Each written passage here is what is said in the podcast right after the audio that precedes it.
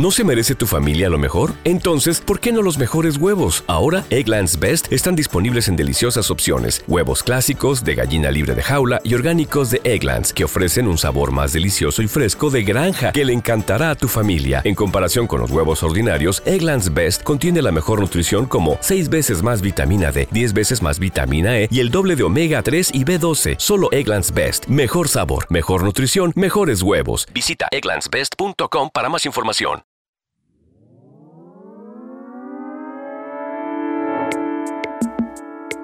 La cripta de San Patricio, de Pedro Felipe Granados.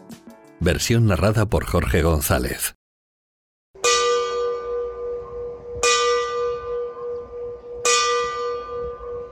Apenas acaba de sonar la última campanada en el reloj de la torre, cuando la Plaza Mayor vuelve a quedar en silencio, envuelta en el frío desapacible de diciembre. La humedad procedente del empedrado brilla con las gotas de una llovizna persistente que cae desde las últimas horas de la tarde. Una niebla suave difumina la luz vacilante de los faroles que en las esquinas tratan de dispersar las sombras de la noche. Ni un alma se atreve a circular a esta hora de frío y duerme vela por las calles que desembocan como ríos menores en los cuatro costados de la plaza, en este espacio ahora desierto, que es y ha sido desde siempre el corazón de la ciudad.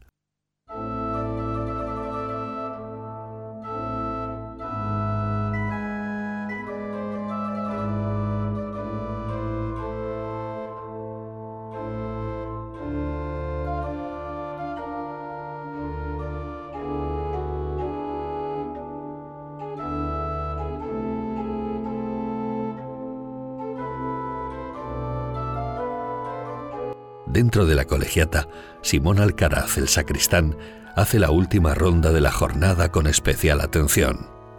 En días gélidos como este, no resulta infrecuente que algún mendigo intente quedarse dentro del edificio para pasar la noche a cubierto, ocultándose en cualquiera de los numerosos recovecos que quedan entre las columnas, los retablos o los altares de las capillas laterales, e incluso, como le ocurrió una vez, debajo de un banco. Simón es un individuo algo misterioso que debe rondar la cincuentena. De mediana estatura y una forma de andar nerviosa, con la parte superior del cuerpo levemente inclinada hacia adelante, como si fuera a arrodillarse o a llegar antes que nadie a todos los sitios. Posee un rostro taciturno, poco dado a la expresión de sentimientos. Los feligreses más antiguos lo recuerdan siempre el servicio de la iglesia, y sin otra actividad o afición que la estricta entrega a sus labores en la sacristía y en el resto del templo. Provisto de una larga vara, va apagando con cuidado de que no se desprenda ninguna chispa las velas más altas que chisporrotean en los altares de las diferentes advocaciones. A su paso, las sombras espesas van borrando los perfiles de vírgenes y santos, la barroca ornamentación de los retablos, las verjas que cierran las capillas y hasta los pies de los pilares que delimitan la nave central de la iglesia. En un momento dado, solo quedan encendidas las luminarias del altar mayor. Entonces, el sacristán se dirige por el pasillo de la derecha hacia la puerta de la sacristía. Momentos después aparece con un farol en la mano, termina de apagar las velas restantes y tras hacer una genuflexión frente al sagrario, se dirige hacia el portalón que da a la calle. A mitad de recorrido se detiene junto a lo que parece ser una trampa disimulada en el suelo, dejando el farol a un lado. Se trata de un cuadro de vieja madera, en uno de cuyos lados lleva incrustada una argolla. El sacristán tira de ella y en el suelo aparece un boquete de negrura que exhala de inmediato un vaho pestilente, mezcla de humedad y podredumbre. Unos escalones de piedra mohosa parecen conducir a las profundidades. El sacristán coge el farol con una mano y tanteando cuidadosamente con la otra, se introduce en las sombras.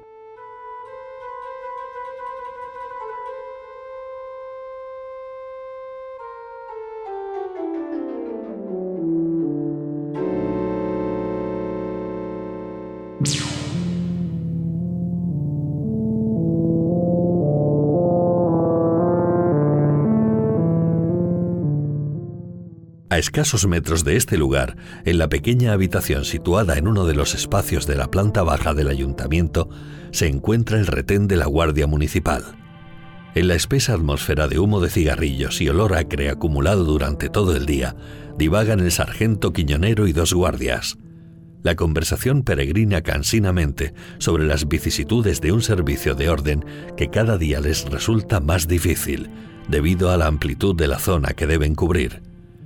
Aquella misma mañana acaban de detener a dos cuatreros que desde hace meses han estado robando ganado en las pedanías altas y pasándolo a Andalucía, a través de las cañadas que circundan el camino de la parroquia. Pero lo que verdaderamente les trae de cabeza es la denuncia interpuesta ante el propio alcalde por don Agustín Bravo Pedraza, relativa a la desaparición del cadáver de su hija, a los pocos días de fallecer del panteón familiar en el cementerio de San Clemente. Es un suceso insólito que tiene conmocionada a la ciudad. Emilia Bravo era una joven bellísima que aún no había cumplido los 21 años y que había fallecido en Madrid a consecuencia de la caída de un caballo mientras pasaba unos días de vacaciones en casa de sus primos. Trasladada a Lorca, fue enterrada en el mausoleo del que es propietaria la familia desde tiempo inmemorial. Pocos días después, y a propósito de una visita al panteón, los presentes comprobaron consternados que la tumba había sido forzada y que los restos de la joven no se encontraban en su lugar. Inmediatamente, el padre removió cielo y tierra, haciendo uso de las influencias entre los de su clase y los políticos de la capital y la provincia, lo que se tradujo en un aluvión de cartas al alcalde desde los más influyentes despachos para que ordenase remediar de forma inmediata tan enojoso asunto. El alcalde actuó con celeridad, convocando una reunión que resultó bastante tensa y duró varias horas con el jefe de la Guardia Municipal, instándole a una rápida resolución del caso. Y lo peor de todo, comenta uno de los guardias, es que no tenemos ni puñetera idea de quién habrá podido tener una idea tan macabra. Creo que la Iglesia también ha tomado cartas en el asunto, porque está por medio un sacrilegio. Responde otro compañero. Lo cierto, afirma el sargento, es que la solución de este entuerto recae sobre nuestras espaldas, y que si no damos con la solución ya podemos ir buscándonos otro trabajo, y además lejos del pueblo. El sargento Quiñonero tiene claro que frente a un hecho de tal gravedad, cualquier otro asunto, por urgente que sea, debe quedar relegado de inmediato en las prioridades de su trabajo, ya sean las frecuentes denuncias de robos, las riñas a navajazos que se ventilan en cualquiera de las tabernas durante los fines de semana, cuando los asalariados traen dinero fresco recién cobrado, o las continuas denuncias de una vecina de la Plaza Mayor que cada dos por tres avisa de que en la colegiata ocurren sucesos insólitos, ruidos misteriosos, y que desde hace algunos días hay gente que entra y sale del templo a altas horas de la madrugada. En espera de que surja alguna pista de mayor consistencia que las escasamente provechosas obtenidas en los interrogatorios infructuosos a algunos depravados individuos de la ciudad, el sargento Quiñonero decide una noche retomar uno de los asuntos pendientes, el de las misteriosas idas y venidas dentro del recinto de la colegiata, delatadas por una vecina del ayuntamiento. Doña Huertas Menchirón, la denunciante, es una vieja dama de edad indefinida y orígenes aristocráticos, que pasa parte del día, y por lo visto también de la noche, asomada al mirador de su balcón, observando calle arriba, calle abajo, la circulación del vecindario. Al menos, piensa el sargento, verá que nos preocupamos de sus quejas. Por otra parte, el asunto nos lleva muy cerca del cuartelillo y no nos tomará mucho tiempo descubrir lo que, con toda seguridad, será una majadería propia de un espíritu ocioso. Acompañado del guardia Tomás Pellegrín, el sargento sale una noche del retén del ayuntamiento decidido a comprobar de una vez si hay alguna pizca de razón en las denuncias de doña Huertas. Se dirige a la calle de la Cava y con el permiso de la dueña de una pensión de estudiantes, aledaña a la torre de la colegiata y a las salas capitulares, penetra en el recinto de estas últimas desde el que accede a la sacristía. A sabiendas de que puede serle necesaria, el sargento ha recabado una reserva de luz, por lo que el guardia que lo acompaña va equipado con una linterna sorda y una buena provisión de cerillas y velas por si la investigación se alarga más allá de lo esperado.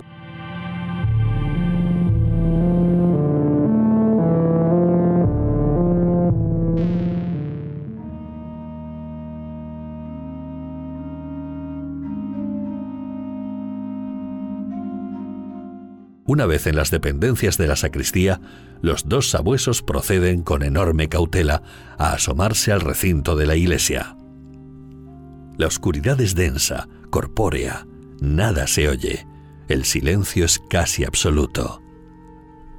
Tan solo de vez en cuando un leve crujido de carcoma en los viejos retablos de madera y en los muebles que aquí y allá visten algunos tramos de los desangelados y fríos pasillos. Como sombras entre las sombras, avanzan las dos figuras. El sargento lleva alzada la linterna para iluminar el camino y los ojos y oídos atentos ante cualquier eventualidad o sorpresa. Avanzan como una isla de luz que se desplaza entre la negrura. De pronto, el sargento tropieza con algo levantado en el suelo y está a punto de caer, pero es sostenido por su compañero que camina pegado a él. Dirige el fanal hacia el suelo y se da cuenta de la trampilla abierta, que ocupa aproximadamente el mismo espacio que una de las grandes losas que constituyen el pavimento de la iglesia. Repara asimismo en el inicio de las escaleras que descienden hasta una profundidad oscura y desconocida. Aguanta la linterna, Pelegrín, dice el sargento. Vamos a bajar, porque no es normal que este agujero esté abierto. ¿Es necesario, mi sargento? Responde éste con un leve temblor en la voz. El jefe no le hace caso y comienza a descender por los resbaladizos escalones, mientras el subordinado lo sigue a regañadientes. Llegados al fin de las escaleras, se encuentran con un espacio anchuroso cuyas paredes son grandes sillares de piedra cubierta por el musgo y la humedad. Junto a una de ellas circula un chorro de agua que se despeña con un cierto ruido por un sumidero situado al lado opuesto.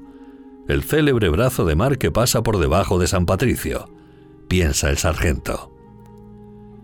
Pasados unos minutos y más habituados los ojos a la ausencia de luz, los guardias se dirigen hacia el más alto de los tres túneles que se adentran en los cimientos del edificio.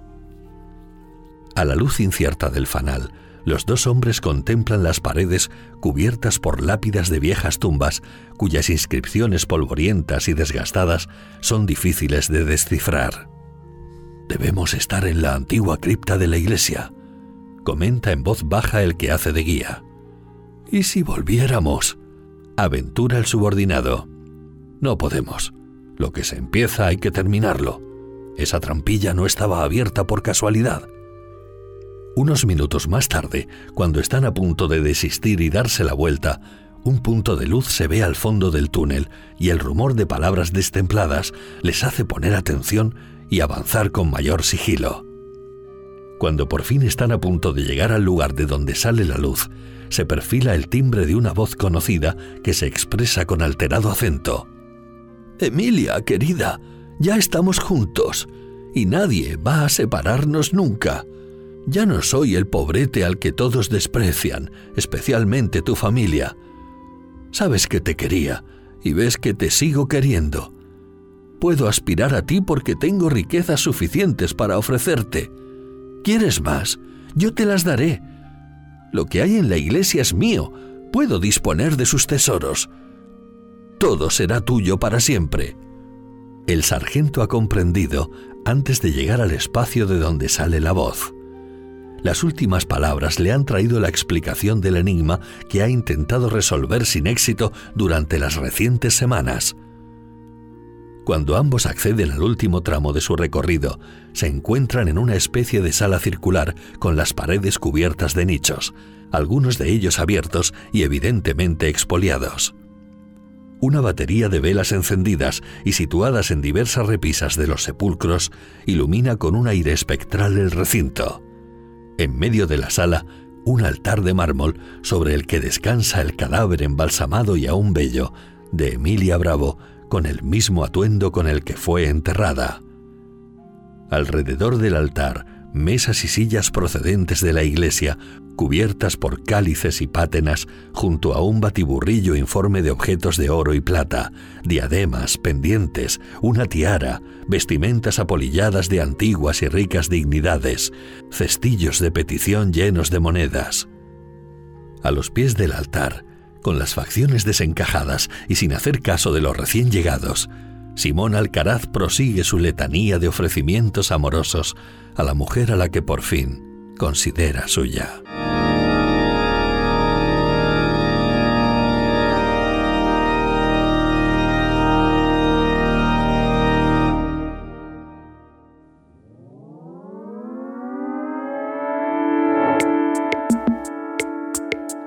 Hasta aquí el relato de hoy. Puedes seguir Narramigos cada viernes en mi web, jorgegonzalezlocutor.es, en diferentes plataformas de podcast o en distintas redes sociales. Saludos y hasta la próxima.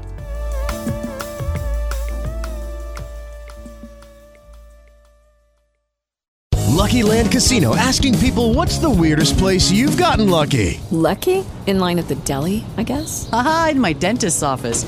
More than once, actually. Do I have to say? Yes, you do. In the car before my kids' PTA meeting. Really? Yes. Excuse me, what's the weirdest place you've gotten lucky? I never win and tell. Well, there you have it. You can get lucky anywhere playing at LuckyLandSlots.com. Play for free right now. Are you feeling lucky? No purchase necessary. Void where prohibited by law. 18 plus. Terms and conditions apply. See website for details.